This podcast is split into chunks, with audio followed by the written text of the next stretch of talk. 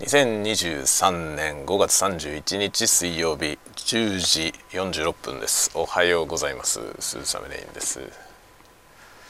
えーと酔いどれタワゴトーク、えー、何回目か分かりません。何回目か分かりませんがおはようございます、えー、5月が最終日でございますね。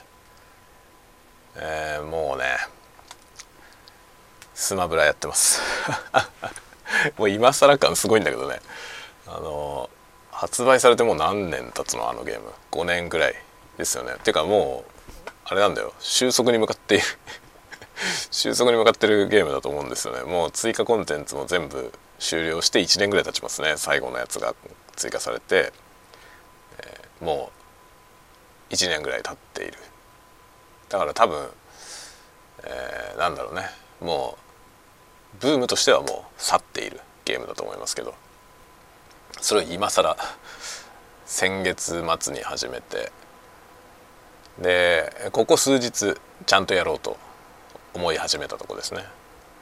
最初はね本当にちょっとやってみようかなぐらいの軽いノリで始めたんですけどあの軽いノリではできません。このゲームは軽いノリでできるゲームではありませんでした。というわけでえらいことになっております。一生懸命やっておりますが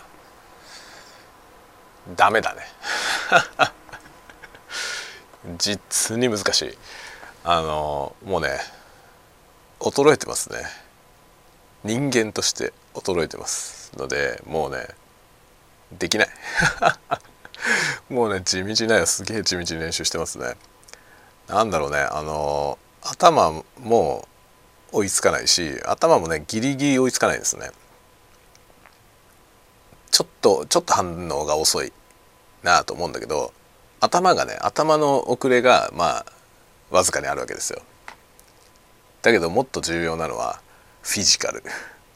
頭が遅れた上にその頭からの指示に反応する速度がさらに遅いんですよね。なのでものすごい遅い。でダメです。全く話になりません。あのまずねコンピューターに勝てない。本当にね全然ダメですね。まだまだだなと思いますね。まともに人間と対戦できるようになるまでに半年ぐらいかかるんじゃないかな。っていう気がしています。今ひたすら練習してる。もうちまちまちまちま練習してますね。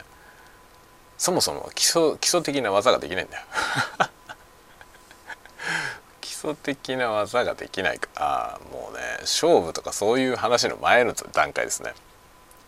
対戦型のね格闘ゲームっていうのは心理戦なわけですよね。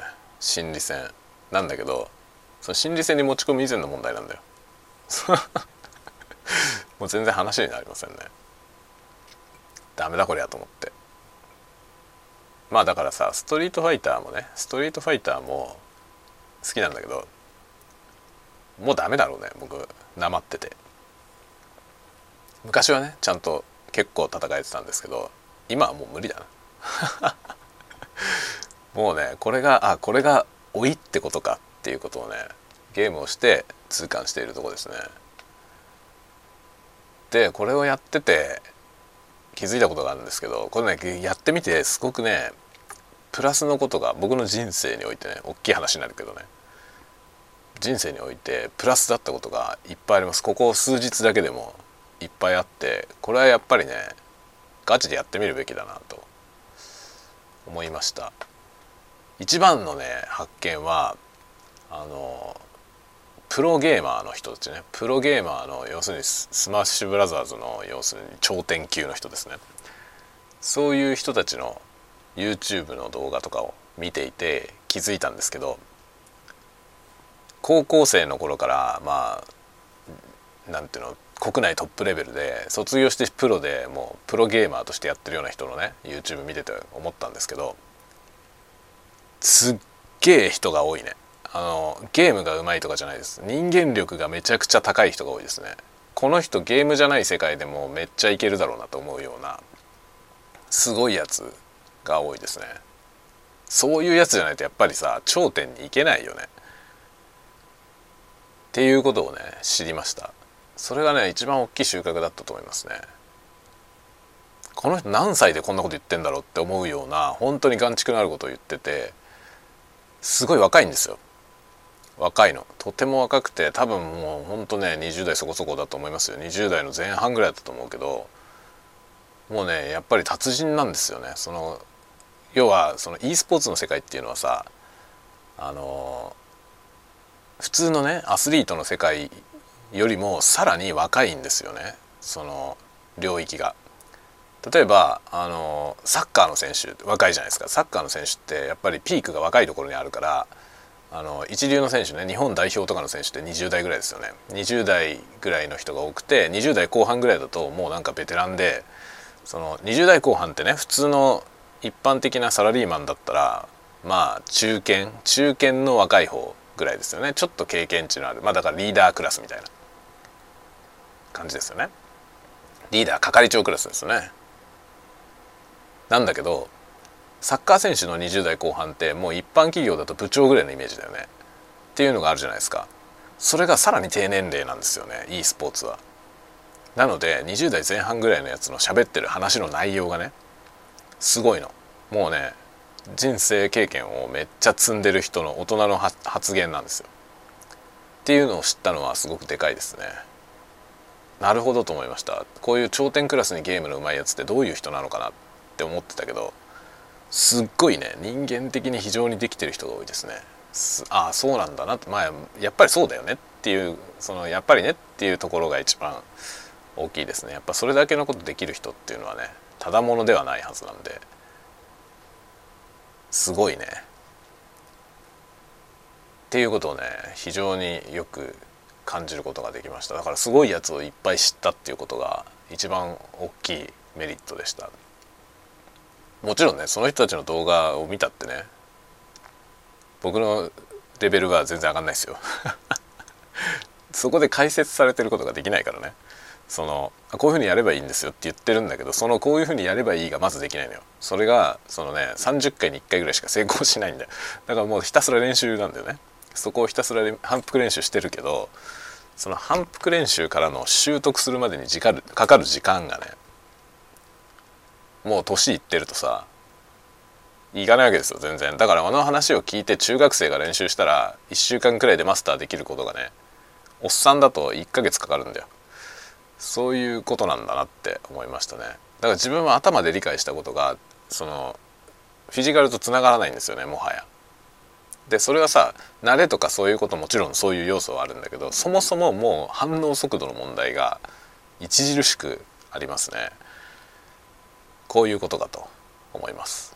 本当に。あこれが老化現象ってやつだ多分僕も高校生くらいだったら説明聞いたら1週間くらいできると思うんだよね。1週間もかかんないかもしれないよね。その人はね100時間練習しろって言ってた。100時間練習したらできるでしょって誰でもできるよって言ってたんだけど100時間練習して誰でもできるのはね若い人だね。おっさんはもっとかかる。おっさんはもっとかかるしまあある程度以上多分年齢がいったら本当にフィジカル的にできないっていう領域もあると思いますね。僕は多分まだできると思うけど。まだできると思うけどできるまでにかかる時間は本当に若い人の3倍4倍かかりますね。っていう感じだけどまあ地道にやろうと思いますけどね。で地道にやろうと思ってあのみんなさスーパークラスの人たちはさゲームキューブのコントローラーを使ってるんですよね。そのスマブラの上手い人たち。だから僕も形から入るから僕は。同じ形のなんかねその純正のやつはね全然売り切れてて手に入らないんでサードパーティーから出てる同じ形のコントローラー買いました。そしたらねボタンの配置が全然違うからまずそもそも今までできていた動きも誰何もできなくなったんですよね。でまずこのねコントローラーの変更になれるところからスタートするという感じです。だから遠回りですね。遠回りですけどでもやるよ。形から入るってことはこうだから。形から入るってよく言うじゃないですか。で悪い意味として言うけど違うんだよ。覚悟が足りねえのみんな。形から入る人はガチでやらないとダメです。形から入るんだから形から入ったことによって一回巻き戻るじゃない？いろんなものが。そんなことを意図ってたらダメです。巻き戻ったら巻き戻ったとかやるんだよ。その覚悟がないからみんな形だけのやつはダメなやつばっかりなんですよ。違うんだよ。形から入るってことの覚悟をして形から入れって僕は思います。そうもうね覚悟を持って僕はやりますよ。だから形から入ったことによって何もできなくなったけどね。本当に。今までできていたことすら何もできません。何しろボタンを押し間違えるからね。本当に。ジャンプしようと思って必殺技が出たりするからね。そう終わるわけですよ。本当に。だから全ての行動が全部命取りであっという間にほふられるわけですけどそこからのスタートなんですよ。そこからスタートしても僕は見かけから入るからね。まず形からうまいやつと同じものを使ってやる。そこからですねそうしないと見えない景色があると信じているのでうまい人の言ってることをまずやってみようと。でもねいいこと言ってんだよその YouTuber YouTuber っていうかプロゲーマーの人ですね。その人がめっちゃいいこと言っててもうこの人人生を何回生きたんだろうなっていうね超若いんだよ。多分年齢的には僕の半分ぐらいですよね。だけど言ってることはもういちいちうなずいてすごいなってその年でそれに気づくのすげえなって思わされました。すごいよ。これかこれがゲームの世界かって思いました。でゲームばっかりしてねでろくでもないみたいな価値観あるけどそれはねろくでもねえやつがゲームをしてるのを見てるだけなんだよ。そうじゃなくてガチでやってる人はろくでもないことはないよ全然。そういうことだよね。まあでも何においてもそうですよね。ここんなことしてるやつはろくでもないみたいな言い方あるけど逆なんだよね。ろくでもないやつがそういうことをしてるだけなんだよね。それを見てあそんなことしてるやつはろくでもないよねっていうその逆方向の関連付けをしちゃってるだけなの。ベクトルがさその矢印が、ね、A, A だから B っていうその矢印がさ本当は B だから A なのに結果だけを見て、ね、B と A がくっついてるっていう結果だけを見て勝手にそこに矢印を意識しちゃってるだけなんですよね。それが先入観ってことだと思うんですよ。逆なんだと思うだからベクトルの向きが。B だから A になっちゃってる現象を僕たちは見てるだけなんだけどそれを A だから B って思っちゃいがちって思います。